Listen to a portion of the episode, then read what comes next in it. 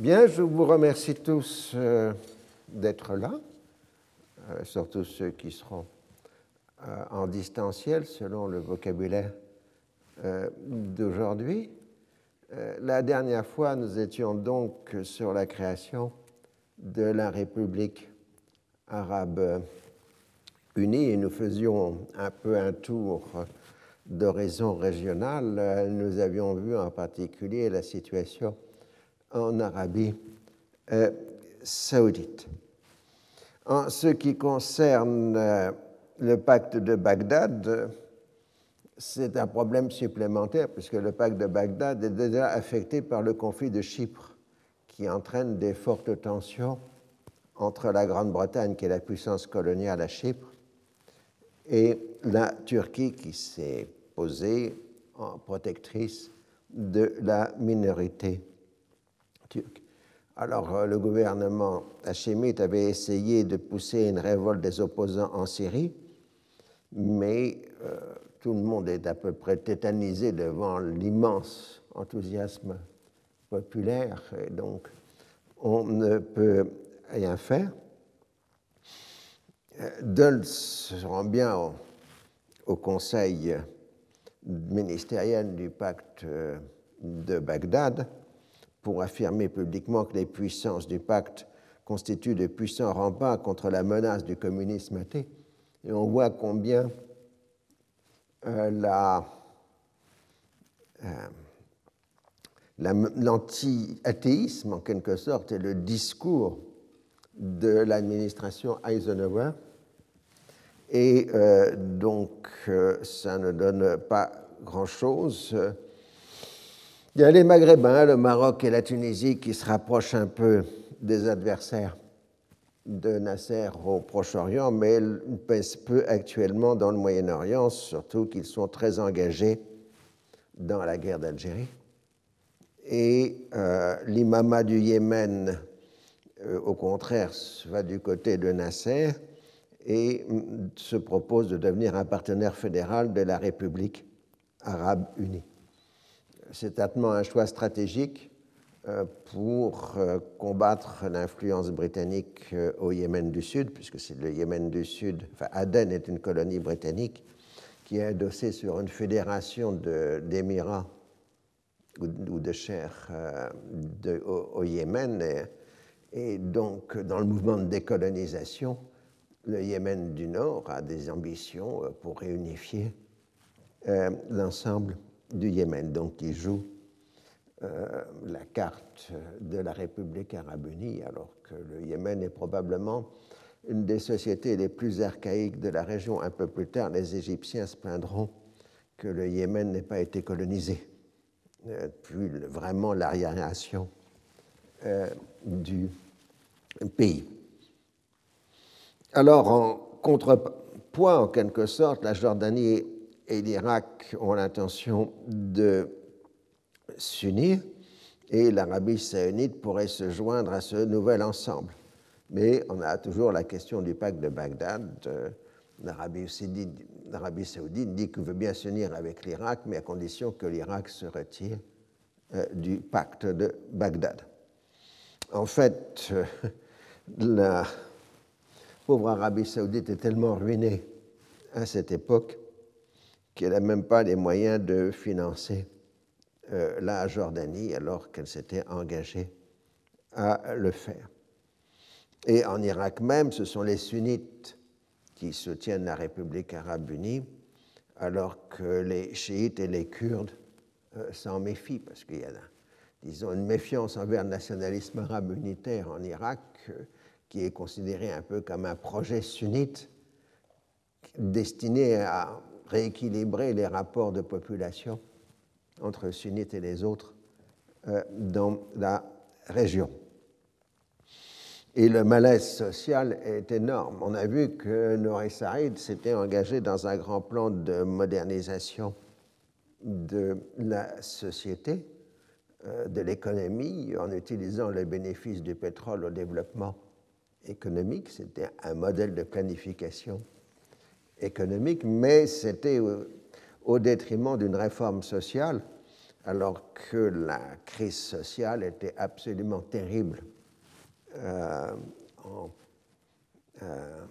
Irak, avec une paysannerie rurale vivant dans une terrible misère. Et donc, déjà, s'était engagé dans les années 50 une migration de la population chiite vers Bagdad, vers des quartiers qui deviendront ensuite, sous la République, d'abord Medina Fawra, euh, la cité de la Révolution, et qui deviendront, après 2003, euh, Medina Sadr. Euh, donc, mais ces quartiers-là sont en train de se former dans les années 50 à Bagdad. Alors, Nouri Saïd explique qu'il ne peut pas se permettre une, une, réforme agraire, mais que de toute façon, sur le moyen terme, les lois de succession feront que les grandes propriétés se diviseront entre les héritiers et donc elles disparaîtront progressivement. Mais pour vous donner l'état de la société irakienne en 1958, 2480 propriétaires, soit 1% de l'ensemble, détiennent 55% des terres privées et on a 600 000 foyers de paysans sans terre euh, correspondant donc, et 64% des propriétaires ne disposent que 3,6% des terres. Donc on voit les écarts immenses dans l'agriculture irakienne. Alors la fédération jordano-irakienne ou Union arabe est annoncée le 14 février, en dépit des mauvaises relations entre Hussein et le prince héritier d'Irak, l'ancien régent Abdulillah. Faisal II est désigné comme chef de la fédération, mais le projet est surtout soutenu par le roi Hussein. Les Britanniques le soutiennent activement, alors que les Américains semblent particulièrement tièdes, donnant l'impression à leurs alliés d'une certaine complaisance envers Nasser. Le problème essentiel est de savoir qui va payer les déficits structurels des finances euh, jordaniennes. Norris Sarid propose que le Koweït, qui est encore un protectorat britannique, fasse partie de la nouvelle fédération, mais ni les Britanniques ni les Koweïtiens ne veulent en entendre parler. Il faut rappeler, on verra tout à l'heure dans la suite de cours, que le Koweït est le premier État producteur de pétrole dans la région à ce moment-là. Enfin, si on ne tient pas compte de l'Irak, de l'Iran. Après avoir brièvement salué avec joie la constitution de cette seconde Union arabe, la presse et la radio égyptienne laisse entendre que le nouvel État a été constitué avec l'approbation d'Israël et la bénédiction des puissances occidentales. Il s'ensuit une intensification de la guerre des radios. Amman et Bagdad répondent aux accusations de trahison en faveur de l'impérialisme par la dénonciation de la collusion entre Nasser et l'État hébreu. C'est toujours la, règle. Chacun est considéré accusé par les autres d'être l'allié euh, d'Israël. Cette fois, en dépit de l'annonce de la fusion des armées jordaniennes et irakiennes, les responsables israéliens laissent faire. Ils sont persuadés que les deux unions ne sont pas viables et s'opposer au projet hachémite par la force serait faire le jeu de Nasser. Néanmoins, ils se plaignent auprès des Britanniques des attaques des radios hachémites. Euh, parce que le problème avec toutes les radios noires et les radios hachémites, c'est que tout, tous accusent les uns et les autres d'être alliés d'Israël hein, et ça exaspère les Israéliens à la longue. Le référendum ratifiant la création de la République arabe unie a lieu le 21 février. Même s'il n'y a pas d'opposition tolérée qui puisse faire campagne pour le non, le soutien populaire est incontestable. La participation électorale est élevée et l'approbation totale, 99,99% en Égypte 99,98% en Syrie. Alors on peut douter un peu des chiffres, mais il est incontestable que le mouvement populaire est immense dans cette création. Il s'ensuit plusieurs jours de joie frénétique dans les deux pays. Kouatni reçoit le titre honorifique de premier citoyen arabe, tandis que Nasser devient le chef d'État du nouveau pays. Alors la légende voudrait euh, qu'une fois l'acte signé et ratifié surtout, Wheatley lui aurait dit Si vous saviez, Excellence, de quel fardeau vous venez de me délivrer, de l'honneur très ingrat d'être le chef de 5 millions d'habitants qui se considèrent tous comme des politiciens émérites, la moitié se réclame d'une vocation de leader, le quart se croit des prophètes, 10% se prennent pour des dieux. Vous aurez affaire à des gens qui adorent et Dieu et le feu et le diable. Le diable, c'est les yézidis, évidemment. Ah, euh, autrement dit, je te passe le bâton et tu vas te débrouiller maintenant pour gérer ce peuple insupportable. Et donc Nasser aurait répondu Et vous avez attendu que j'impose ma signature pour me révéler tout ça? Bon, ça. C'est dans les livres. Euh, je pense que la source, c'est chez Édouard Sab, qui était un grand journaliste libanais, qui a été tué durant la, guerre euh, du Liban. Alors, le 24 février, euh, Nasser arrive pour la première fois en Syrie, parce qu'il n'était jamais venu en Syrie euh, jusque-là. La marée humaine qui l'accueille est particulièrement impressionnante. C'est l'apogée de la rencontre en hommes et des masses. Les gens accourent de l'ensemble du Proche-Orient pour assister à l'événement et à le voir pour toute une génération. C'est un souvenir impérissable que le séjour de Nasser en Syrie en 1900. 58, euh, je le sais, en discutant avec des gens qui étaient de cette époque, euh, ils m'ont dit bah, j'étais à Damas, j'étais à Latakia, etc. Euh, je l'ai entendu, etc. Ça a vraiment marqué les esprits. Alors, ayant uni l'Égypte et la Syrie, Nasser apparaît alors comme le nouveau Saladin, celui qui ensuite a repris Jérusalem au croisé. Et donc là, on voit Kouetli et Nasser saluant le peuple à, Damas. Et d'ailleurs, euh, Nasser se rend au tombeau du souverain Ayyubide dans la grande mosquée de Damas pour célébrer l'allégeance du peuple syrien à son président. Et on voit que le terme Mubaya'a, allégeance, euh, est souvent utilisé dans les textes de l'époque y compris pour les citoyens arabes d'autres pays qui viennent à Damas. Le discours qu'il fait dans son périple syrien, puisqu'il visite l'ensemble de la Syrie, exalte le nationalisme arabe et la lutte contre l'impérialisme et la domination étrangère et leur complot. Après tout, Damas n'est-il pas le cœur palpitant de l'arabité? Il utilise cette expression connue devant une délégation libanaise le 26 février. Si dans ses premiers discours, il évoque la solidarité et le soutien mutuel des peuples arabes, à partir du 1er mars, il durcit le ton contre le pacte de Bagdad, appelant l'armée et le peuple irakien à mettre fin à la soumission et agir pour la liberté et l'indépendance. Il s'en prend de façon plus générale aux agents de l'impérialisme, au service du sionisme mondial qui sème la division et la discorde confessionnelle et le séparatisme. Le problème, c'est qu'il y a ça à peu près tout le temps dans ce discours, donc à chaque fois on est obligé de le rappeler que ça fait partie euh, du discours. Donc le prince héritier du Yémen, Badr, se rend à Damas euh, pour euh, créer cette fédération entre la République arabe unie et l'imama du Yémen. Et cette création est créée le 8 mars 1958.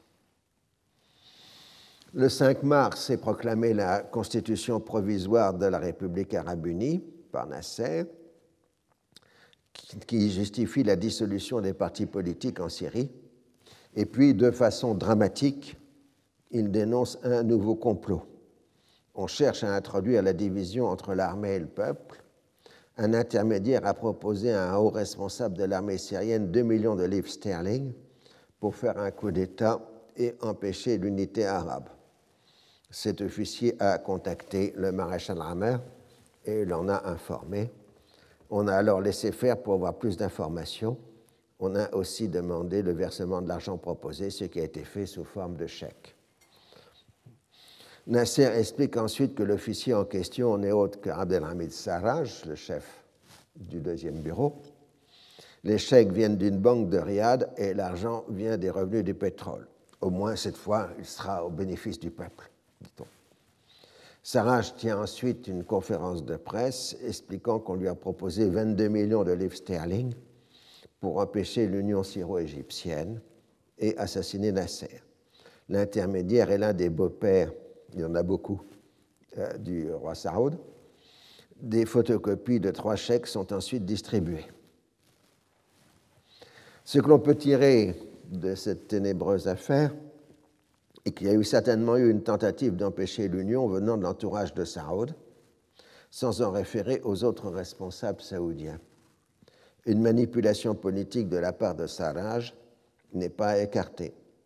De toute façon, les années précédentes, l'Arabie saoudite avait financé un certain nombre d'hommes politiques syriens dans la lutte pour la Syrie, le struggle for Syria, et Sarraj était déjà probablement un intermédiaire entre les Saoudiens et la classe politique euh, syrienne.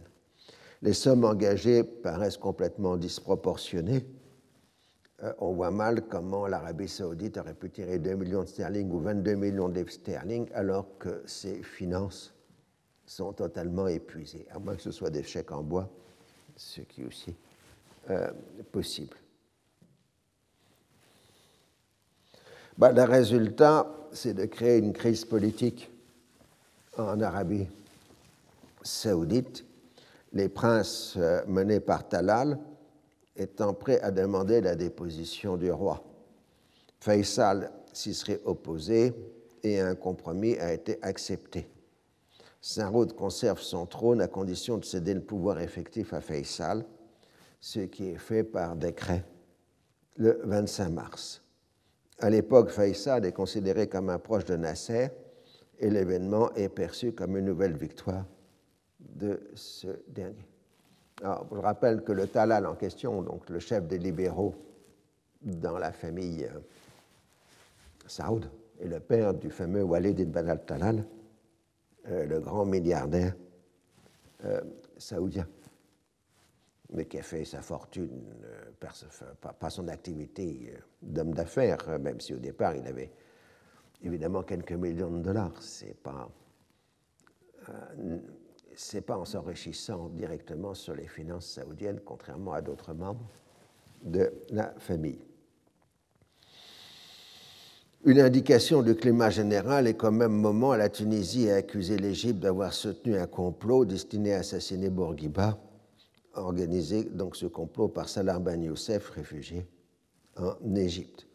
Bourguiba en profite pour lancer le projet d'une fédération maghrébine permettant de régler la question algérienne et menace de rompre les relations diplomatiques avec la République arabe unie. Ce qui est aussi clair, c'est qu'à partir de mars, Nasser s'adresse directement aux peuples arabes contre leur gouvernement.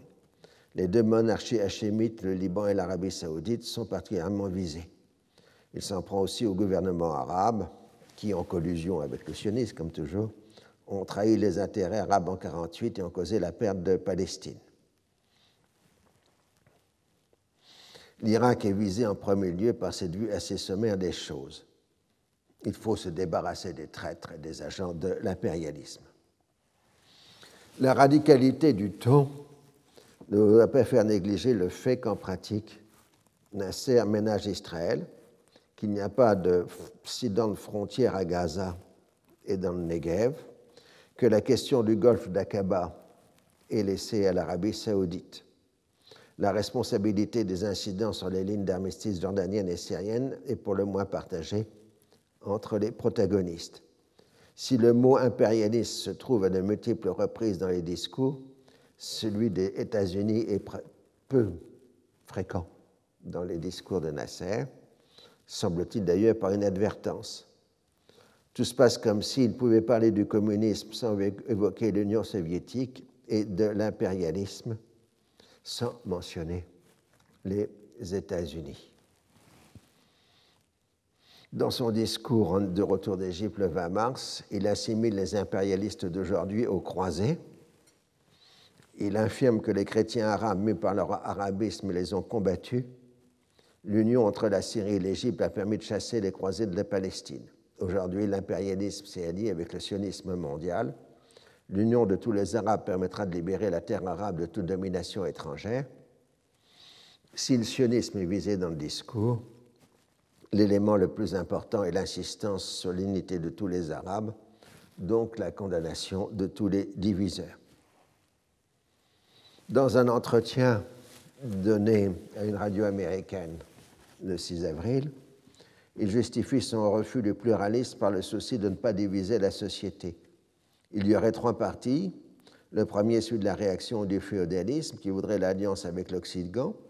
Il y aurait le second parti, celui des communistes, qui veulent l'alliance avec l'Union soviétique. Et le troisième, le neutralisme. Il faut d'abord faire la démocratie sociale avant d'arriver à une démocratie pluraliste. C'est un grand discours de Nasser la grande explication qui est que le pluralisme est la voie ouverte à l'impérialisme. Et c'est la justification de la dictature. Il avait déjà expliqué ça à Nero en 1955. Euh, si j'ai des partis politiques en Égypte, chaque parti politique sera financé de l'extérieur. Et euh, c'est la grande justification de l'autoritarisme arabe, qui est que tout système pluraliste répercute en lui euh, les jeux des politiques régionales et internationales. C'est malheureusement vrai, comme on le voit, et chez les Palestiniens et chez les Libanais, les seuls à avoir eu un système politique pluraliste au Proche-Orient. Alors, euh, la question est de savoir si les Égyptiens vont relancer un dossier palestinien en créant une, unité, une entité palestinienne à Gaza qui demanderait ensuite sa fusion avec la RAU, la République arabe unie. Mais dans mon enfance, on disait RAU, parce que la RAU a existé jusqu'en 1971, donc dans les bulletins radio ou télévision, on disait la RAU, et pas la République arabe unie. Euh, donc, euh, Nasser y est contre euh, parce que créer une entité palestinienne, ce serait reconnaître un régionalisme arabe, donc un séparatisme, une, une régionalisme. Néanmoins, il donne une autonomie formelle à la bande de Gaza sous administration égyptienne.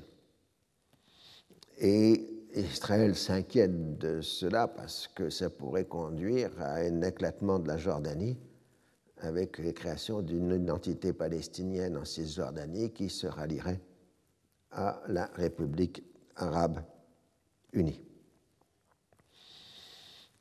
Alors, euh,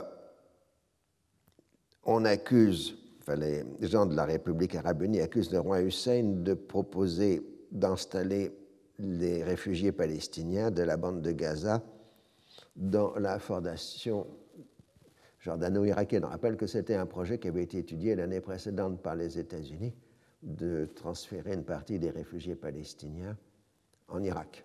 Mais les Américains avaient montré que ce n'était pas faisable, vu la misère qui existe dans le paysanat euh, irakien. Et euh, Benjamin Husseini, qui est pour l'instant au Caire et qui, et qui maintient son haut comité arabe, lui propose de constituer une Palestine membre de la République arabe unie. Donc on voit la prudence en réalité de Nasser sur le dossier.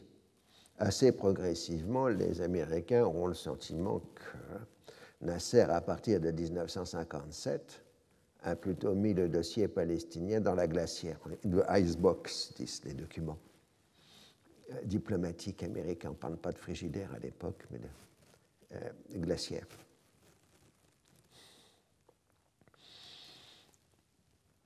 Au Liban, au début de 1958, la possible réélection de Camille Chamon a introduit de nouveaux clivages. Déjà, l'orientation pro-occidentale avait divisé le pays les musulmans, dans leur grande majorité, se définissant comme pro-nassériens, alors que les chrétiens se regroupent autour du président. Maintenant, une fraction de la classe politique chrétienne se définissant comme troisième force s'oppose à la réélection tout en soutenant sa politique étrangère. C'est le cas en particulier du patriarche maronite qui est très hostile à Chamon, le cardinal Paul Marochi, Méouchi en français, qui euh, mène, enfin qui anime la coalition en formation contre Camille Chamon. La proclamation de la République arabe unie a provoqué un puissant mouvement populaire dans la population musulmane appelant le Liban à participer à l'Union arabe. Lors du séjour de Nasser en Syrie, les délégations libanaises sont allées l'acclamer et proclamer leur allégeance. Le nouveau président s'est alors contenté d'évoquer la solidarité et la fraternité entre la République arabe unie et le Liban. Il ne parle pas d'union politique, mais d'unité des cœurs. On évoque plusieurs dizaines de milliers de Libanais, voire plus, qui se seraient rendus en Syrie pour écouter Nasser et lui porter allégeance. On se rapproche du point de rupture, les responsables musulmans paraissant évoquer la fin du Liban, tandis que Chamoun et ses partisans iraient jusqu'à en nier l'appartenance arabe. En tout cas, une coalition entre chrétiens et musulmans opposant à Chamoun se forme pour l'empêcher de se faire réélire. Et dans le pays, les partisans des uns montrent le portrait de Nasser et les autres euh, le portrait de Chamoun. Chamoun aussi s'était fait représenter euh, dans le cœur de la Vierge. Donc, euh, il y a des photos représentant la photo de Chamoun dans le cœur de la Vierge Marie, pour montrer qu'il est sous la protection de Dieu et de la Sainte Vierge. Le slogan des opposants musulmans est que le peuple libanais en révolte veut immédiatement l'union.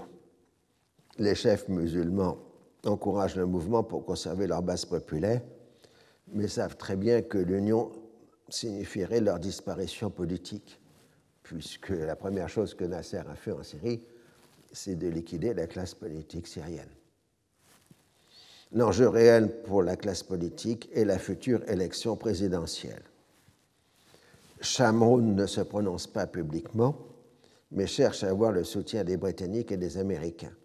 Les deux puissances préféraient voir le chef de l'armée, Fouad Shehab, accéder à la magistrature suprême. Il a déjà exercé des fonctions politiques et est connu pour son refus de s'impliquer dans les luttes partisanes libanaises.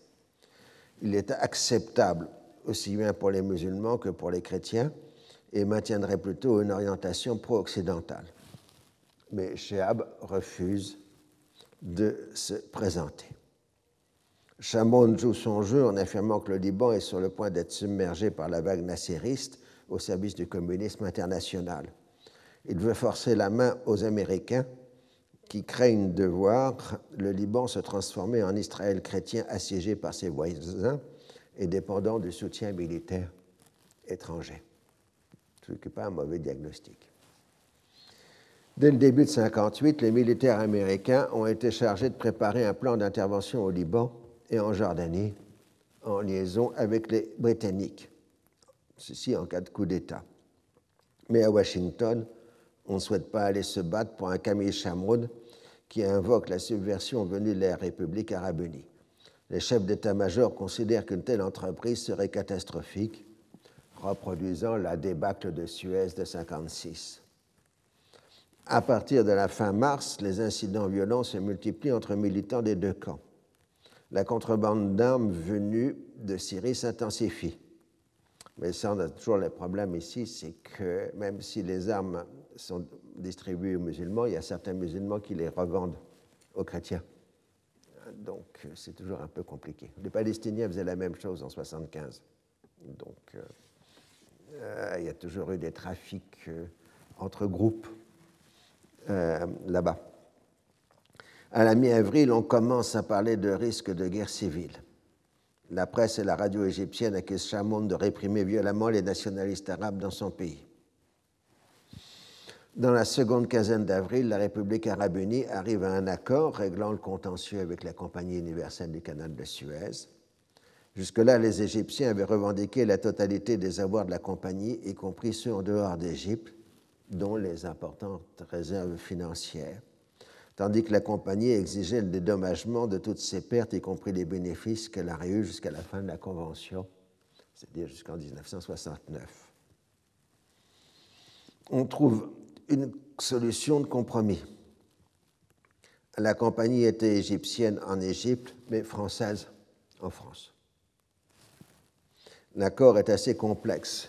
Le dédommagement s'élève à 84,3 millions de livres sterling, alors que la valeur boursière du 23 juillet 1956 était de 71 millions de livres sterling.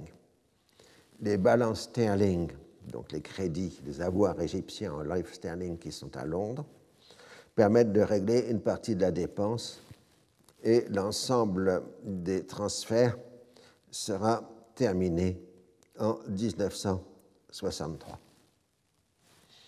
Par rapport à d'autres situations de décolonisation, le règlement est des plus favorables pour la compagnie, qui devient définitivement française, puisque les Anglais se retirent euh, de la compagnie sous forme de balance sterling qui compte. Enfin, c'est un jeu d'écriture, euh, puisque les Anglais contrôlaient à peu près près de la moitié du capital de la compagnie.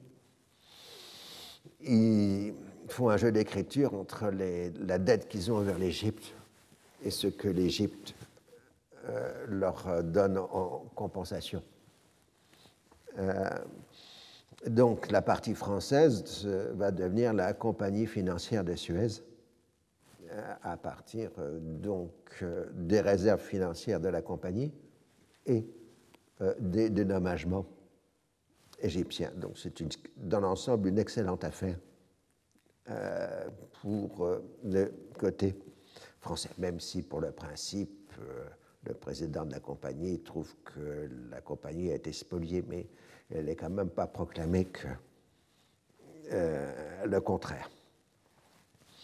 Le règlement s'accompagne du déblocage des 30 millions de dollars d'avoirs égyptiens aux États-Unis. À ce moment-là, la République arabe unie multiplie les avances à destination des Occidentaux.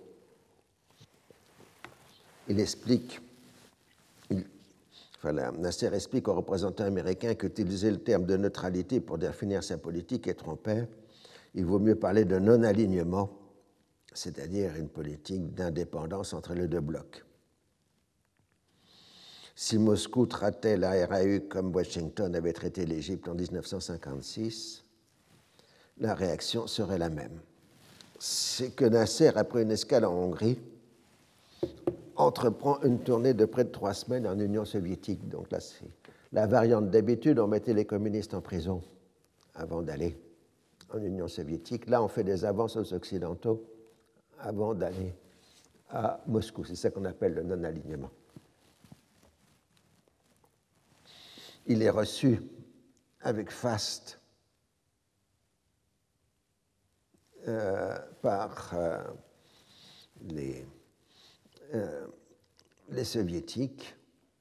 Donc, vous voyez Khrouchtchev, il est reconnaissable. Voroshilov est un, interprète. Des centaines de milliers de soviétiques ont reçu congé pour pouvoir spontanément faire une haie d'honneur à l'aéroport de Moscou jusqu'au centre-ville, enfin de l'aéroport de Moscou jusqu'au centre-ville. Le discours nassérien célèbre l'aide inconditionnelle de l'Union soviétique aux peuples arabes et la condamnation commune de l'impérialisme. Il assiste à la grande parade militaire et civile du 1er mai. Les entretiens se déroulent dans la plus grande cordialité, bien que Khrouchtchev met en garde son interlocuteur contre une politique d'équilibre entre les deux blocs pour se procurer des dons et des prêts. Nasser insiste sur le fait que l'Union soviétique n'a jamais été l'ennemi des Arabes. Après Moscou, il visite les républiques soviétiques et les grandes réalisations du socialisme. Le comité soviéto-arabe du 16 mai célèbre la coexistence pacifique, le refus des pactes militaires. Plus spécifiquement, les deux gouvernements confirment leur appui total au droit légitime des Arabes de Palestine et défendent l'indépendance et l'intégrité territoriale du Yémen. Ils appellent à la fin de la guerre barbare que mène la France en Algérie. Nasser a marqué son indépendance de vue en affirmant son amitié avec le maréchal Tito, un moment où les relations entre la Yougoslavie et le bloc soviétique connaissent une forte tension. Mais c'est surtout le Liban euh, qui va attirer euh, l'attention. Le 8 mai 1958, un journaliste proche de l'opposition et farouche adversaire de Camille Chamoun est assassiné. Les émeutes qui suivent font 15 morts et 128 blessés. À Tripoli, la bibliothèque du Centre culturel américain est incendiée. Les jours suivants, on passe à une véritable insurrection contre le régime chamoniste. Donc, vous voyez, euh, l'insurrection à Basta, le quartier sunnite euh, de Beyrouth. À la mi-mai, les Américains marquent à Chamoun qu'il n'est pas question de le soutenir dans sa demande de reconduction, tandis que les Britanniques, qui n'ont pas de candidat de substitution, euh, tardent à prendre la même décision. Quant à la France, elle est happée par les tourmentes de mai 1958 et euh, donc euh, elle est pratiquement hors jeu. De toute façon, elle a toujours considéré Camille Chamon comme un favori des Britanniques, donc elle est plutôt anti-chamoniste. Nasser, vertueusement, affirme qu'il n'est pour rien dans la révolution, la faura du Liban. C'est la volonté libre du peuple libanais qui s'exprime. Certains veulent transformer un conflit antérieur en conflit entre le Liban et la République arabe unie et pousser les grandes puissances à intervenir. La République arabe unie respecte l'indépendance du Liban. Plus prosaïquement, il veut en finir avec la présence d'éléments hostiles au Liban envers sa politique. L'opposition égyptienne à sa politique soutenue par les services français les différentes forces syriennes contre la République arabe unie ne peuvent plus agir en Syrie, les tentatives de coup d'État à Damas sous les auspices de la CIA et éventuellement d'autres services. Le but de Nasser est de neutraliser le Liban, mais non de l'intégrer à l'Union syro-égyptienne. En cela, il déçoit certains de ses partenaires syriens désireux de mettre fin à l'indépendance du Liban. Mais il y a bien une aide effective à partir de la Syrie. C'est Sarraj qui gère directement l'affaire en liaison permanente avec Nasser sans consulter les autres Syriens. La propagande appelle à la déposition de Chamoun et les services syriens organisent un très efficace contrebande d'armes. On n'a pas vraiment une ligne de front, mais plutôt une violence diffuse dans le pays. Si les uns et les autres contrôlent des enclaves, on continue à circuler entre les différentes parties du territoire et l'armée maintient une sorte de neutralité. Sheab veut se présenter comme étant au-dessus des partis et ne veut pas exposer ses troupes au risque de division confessionnelle et politique. L'armée n'intervient que de façon mesurée dans le conflit afin de protéger les bâtiments publics.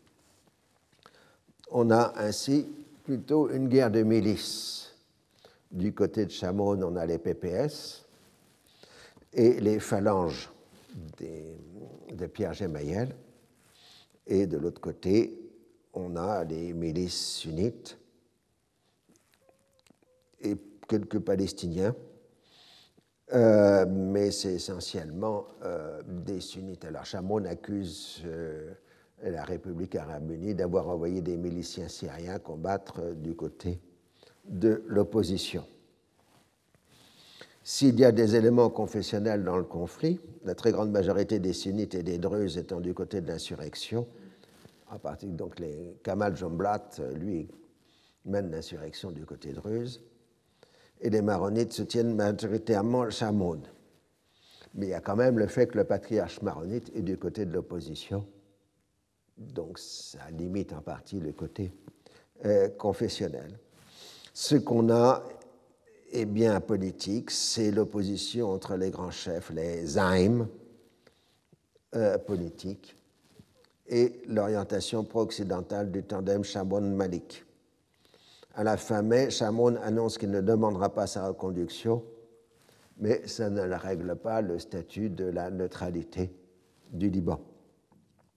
Le 22 mai, le Liban porte plainte devant le Conseil de sécurité contre la République arabe unie, accusée de s'ingérer dans les affaires intérieures libanaises. La même plainte est ensuite adressée à la Ligue des États arabes. L'opposition dénie l'existence de telles ingérences et demande la démission immédiate de Chamoun sans attendre la fin de son mandat. De fait, des infiltrés armés venus de Syrie tentent de passer par le doigt de Galilée, c'est-à-dire en territoire israélien, pour entrer au Liban et les Israéliens interceptent les infiltrés et les livrent aux autorités euh, libanaises.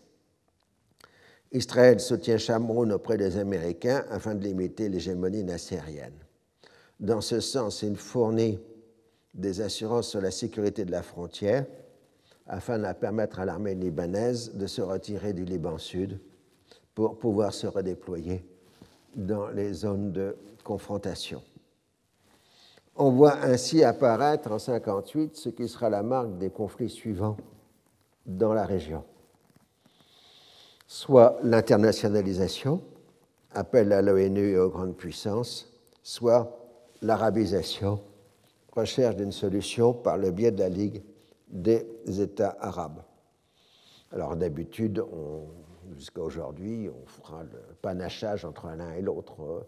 On fera une arabisation dans le cadre d'une internationalisation une internationalisation dans le cadre d'une arabisation. Mais ça fait partie de la syntaxe politique euh, de la région. Le problème est que les chefs de la révolte sont prêts à passer des compromis politiques.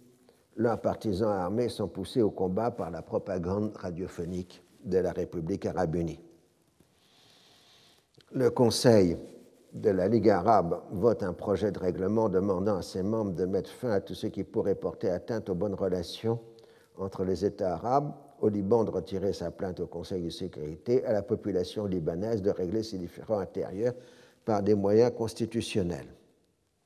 Le gouvernement libanais rejette ce projet, ce qui lui vaut d'être accusé par Radio Le Caire d'agir conformément aux instructions des impérialistes, avec comme objectif d'internationaliser ses difficultés intérieures.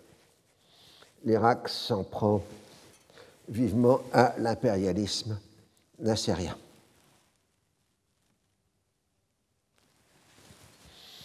Finalement, le 11 juin 1958, le Conseil de sécurité vote une résolution prévoyant l'envoi d'observateurs au Liban afin de s'assurer qu'il n'existe pas d'infiltration de personnes ou d'armes à travers les frontières du Liban.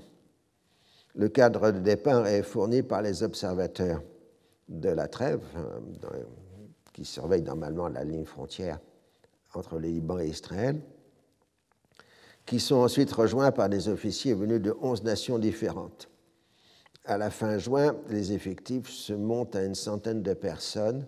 Ils forment l'UNOGIL, United Nations Observation Group in Lebanon.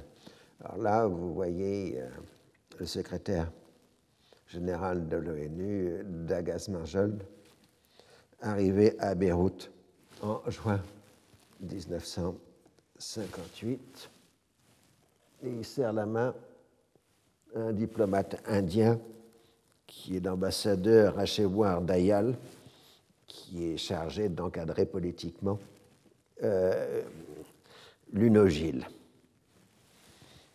On voit ces avions avec euh, la marque euh, une, Nations Unies qui se rappelle avait été une création de Bernadotte en 1900. 48. Euh, à ce moment-là, les combats se concentrent sur les tentatives des hommes de Kamal Jomblat, donc vous voyez ici Jomblat à côté de ses miliciens, de prendre le contrôle de la route Beyrouth-Damas et les miliciens de Rachid Karamé à Tripoli de s'emparer de la totalité de Tripoli. Les forces gouvernementales réussissent à se tenir bon, mais on voit apparaître, ce qui sera un signe bien inquiétant pour l'avenir, des terrorismes urbains avec des bombes placées dans des transports publics faisant des victimes civiles. À Beyrouth, les combats ont lieu dans le secteur de l'aéroport. Le gouvernement accuse l'opposition d'utiliser des réfugiés palestiniens armés euh, par la RAE. Shehab, tout en refusant de lancer son armée dans les combats, défend le maintien de Chamoun dans ses fonctions jusqu'à la fin de son mandat. Il réussit ainsi à s'attirer l'inimitié des deux camps, tandis que les Occidentaux considèrent qu'il tergiverse trop à prendre le pouvoir. Les Américains ne souhaitent qu'une chose, c'est que Shehab prenne le pouvoir. Et ils le traitent d'Hamlet arabe, euh, ce qui n'est pas très positif euh, pour les Shakespeariens. Nasser s'était montré prêt à soutenir Shehab comme président du Conseil pour la période intérimaire qu'aurait créé une dimension de Chamroun, ce qui faisait créer l'inconvénient de faire de Shehab le candidat de Nasser. On se trouve ainsi dans la situation de voir le chef de l'État libanais désigné par une action commune des États-Unis et de la République arabe unie. Dans un jargon plus contemporain, c'est donc un mélange d'arabisation et d'internationalisation. Les Américains ont répondu que Nasser devait user de son influence pour persuader l'opposition de laisser le mandat de Chamoun aller à son terme. Nasser a alors insisté sur la nécessité d'une amnistie préalable pour les insurgés afin d'arriver à une formule sans victoire ni défaite. La campagne radiophonique menée contre les gouvernements irakiens, jordaniens et libanais n'est qu'une mesure défensive contre le complot mené contre lui, Nasser, par ces trois gouvernements. La diplomatie américaine intervient ensuite auprès de Chamoun, qui refuse tout règlement proposé par Nasser, à qui, dit-il, on ne peut pas faire confiance. Euh, Chamoun oscille entre la perspective de voir sa position renforcée grâce au vote de l'ONU et celle de provoquer une intervention militaire anglo-américaine au cas où sa situation sur le terrain se dégraderait nettement. C'est pour ça qu'il insiste sur la présence de miliciens syriens et palestiniens chez les insurgés, qu'il estime à 500 personnes. Shehab reconnaît la présence de Syriens, surtout des Druzes, agissant par solidarité tribale, mais non de Palestiniens. Ce qui est en jeu n'est pas le renforcement de l'insurrection, mais savoir s'il y a ingérence étrangère suffisamment importante pour justifier l'application de la doctrine Eisenhower. Cette fois, c'est la ficture de l'acteur local qui essaye d'impliquer la grande puissance de son côté en faisant de lui un enjeu essentiel. Hein. Les Américains ne souhaitent pas intervenir, mais Chamoun fait tout pour provoquer une intervention américaine. C'est donc une implication et non pas une ingérence.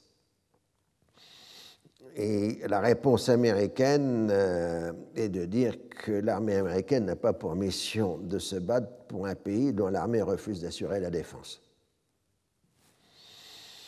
Mais il est vrai que dans tout ça, la sixième flotte a repris position en Méditerranée orientale et que les Britanniques, euh, au cas où, envoient des parachutistes à Chypre. Officiellement, c'est à cause euh, des combats qui ont lieu à Chypre entre euh, Grecs et Turcs puisque la crise chypriote s'est transformée presque en guerre civile euh, dans l'île. Dulles se tourne vers la voie constitutionnelle. C'est au Parlement libanais de décider qui sera président à partir de la date légale du 24 juillet. Hein, donc tous les conflits libanais sont ponctués sur le respect des dates légales. Hein, en 1982 aussi, c'était euh, le jour euh, de l'élection présidentielle qui jouait, c'était la même chose en 1976, euh, ainsi de suite. Les Libanais sont très légalistes de certains côtés, même si leur façon de régler leurs conflits politiques n'est pas souvent très légaliste par ailleurs. Il, il, faut expliquer à Nasser que susciter ou entretenir des violences pour aboutir à des résultats politiques risque de plonger l'ensemble de la région dans une grande tourmente. Nasser refuse de recevoir l'ambassadeur, mais lui délègue à Ikal le 14 juin pour exprimer son mécontentement. Il a cherché de bonne foi à se rapprocher des États-Unis alors que ces derniers préparent une intervention militaire. La réponse du berger à la bergère, c'est-à-dire de l'ambassadeur, est que les États-Unis agissent pour assurer l'intégrité du Liban, comme ils l'ont fait pour l'Égypte en 1956. Il avait de la répartie, cet ambassadeur. Ekal enfonce le clou le 15 juin par un éditorial virulent rédigé avant l'entretien. Il est intitulé, La grande trahison. Il ne faut pas croire que les États-Unis ont changé de politique envers le nationalisme arabe, en dépit des assurances données quand les avoirs égyptiens ont été libérés. Il n'est pas fait allusion à une action commune au Liban. Nasser prend la suite par un entretien avec un journal tchécoslovaque publié le lendemain. En acceptant la doctrine Eisenhower, le gouvernement libanais a violé le pacte national qui interdit tout soutien à une action étrangère, ce qui a provoqué le soulèvement du peuple libanais. La radio du Caire ajoute qu'une intervention américaine provoquerait une grande guerre, que l'aviation irakienne participe au combat au Liban et que la Jordanie y a envoyé des militaires. Aikal complète la campagne de 17 juin. Les États-Unis veulent faire du Liban une base de l'impérialisme. Le corps diplomatique présent au Caire est convoqué au ministère des Affaires étrangères pour se voir informé du danger que constituerait une intervention étrangère au Liban. Cela provoquerait une contre-réaction de la part des volontaires nationalistes dans le reste du monde arabe. Eisenhower se pose de façon rhétorique une question qui est en fait toujours pertinente en ce qui concerne le Liban. Comment sauver un pays de ses dirigeants? C'est en 1958 hein, qu'il dit ça. Euh, il marque que ce pays a besoin d'un dirigeant fort à qui on porterait un soutien fort. Mais la nation, c'est le peuple, et le peuple ne veut pas notre intervention. La question n'est pas d'intervenir, mais de quelle fin et pour combien de temps. C'est ce que les Franco-Britanniques n'avaient pas compris à Suez. Oui, un excellent diagnostic, Eisenhower. Si les observateurs de l'ONU découvrent une ingérence venue de Syrie, elle justifierait une éventuelle action américaine. Eisenhower l'a même reconnu dans une déclaration publique le 18 juin. Aussi, les insurgés remplacent les drapeaux de la RAU par ceux du Liban et les portraits de Nasser par ceux du patriarche maronite. Ils font tout pour dissimuler les passages d'hommes et d'armes venus de la Syrie ce qui est d'autant plus facile qu'il existe depuis les indépendances des réseaux efficaces de contrebande, parce qu'à l'époque du mandat, il n'y avait pas besoin de faire de la contrebande puisque c'était un espace fiscal unique. Et que les observateurs n'ont pas vraiment les moyens de contrôler les passages frontaliers. D'ailleurs, les dix observateurs ne sont pas très diligents à chercher des preuves qui pourraient justifier une intervention armée. Personne n'est vraiment dupe la vie générale et la nécessité de trouver une solution politique sur la base de la formule ni vainqueur ni vaincu. Il n'en reste pas moins que Chamoun s'en tient à définir le conflit comme étant purement une ingérence extérieure, tandis que l'opposition affirme que c'est sa politique qui est en jeu et que c'est un conflit intérieur. Les deux parties refusent aussi la solution politique. Alors Nasser un peu inquiet du risque de se brouiller avec les Américains, reprend contact avec eux pour leur faire savoir qu'il est toujours prêt à une action commune permettant de dégager un succès à Chamoun acceptable pour toutes les parties. Là, on est le 26 et 27 juin 1958. Euh, Ce ne serait pas nécessairement chez Ab, dont les actions sont en baisse à la fin du mois de juin. Le premier rapport des observateurs publié le 4 juillet, marque l'absence de preuves d'infiltration massive venues de la République arabe unie. C'est lui vaut le commentaire ailleurs du correspondant du Monde à Beyrouth, c'est Édouard Sab. On admirera l'aisance de ces spécialistes de la jumelle qui, de leur propre aveu, ne peuvent accéder qu'à une partie infime des frontières sans interprète, sans connaissance de la langue ni du pays, sans le moindre pouvoir de police ou de perquisition, et qui s'estime en mesure de formuler des conclusions sur un sujet aussi grave. Une déclaration en sens contraire eût été d'ailleurs, pour les mêmes raisons, tout aussi vaine. Donc, hein, cette mission de l'ONU se transforme en mascarade plutôt qu'autre chose. Le chef de la mission de l'ONU insiste dans, dans sa conférence de presse ce qui se passe au Liban est une guerre civile, même s'il y a une influence étrangère. À dire vrai, chaque partie libanaise accuse l'autre d'être au service d'intérêts étrangers. On retrouve la célèbre formule du journaliste libanais Georges Nakash en 1949. Le Liban qu'on nous a fait est une partie composée de deux cinquièmes colonnes. Chamoun va accuser c'est dans le même texte où il dit que deux négations ne font pas une nation. Parce que le principe du pacte national, c'était que les chrétiens abandonnaient la protection occidentale et les musulmans abandonnaient l'unité arabe. Donc c'était les deux négations. Chamoun va accuser les hommes de la mission de faire du tourisme et de passer leur temps dans les cafés et les nightclubs. Il s'ensuit une polémique unique en son genre entre le secrétaire général de l'ONU et le président du pays où les casques bleus interviennent. Le début du mois de juillet voit une recrudescence des combats, puis dans la seconde semaine une nette diminution. Nasser ostensiblement prend ses distances avec l'opposition libanaise. Il laisse entendre que ce sont les Syriens qui mènent le jeu la France s'est ralliée à la candidature de Chehab, solution libanaise à la crise. Nous sommes maintenant en juin, début juillet. Euh, général de Gaulle est devenu président du Conseil. Faut le rappeler pour la chronologie.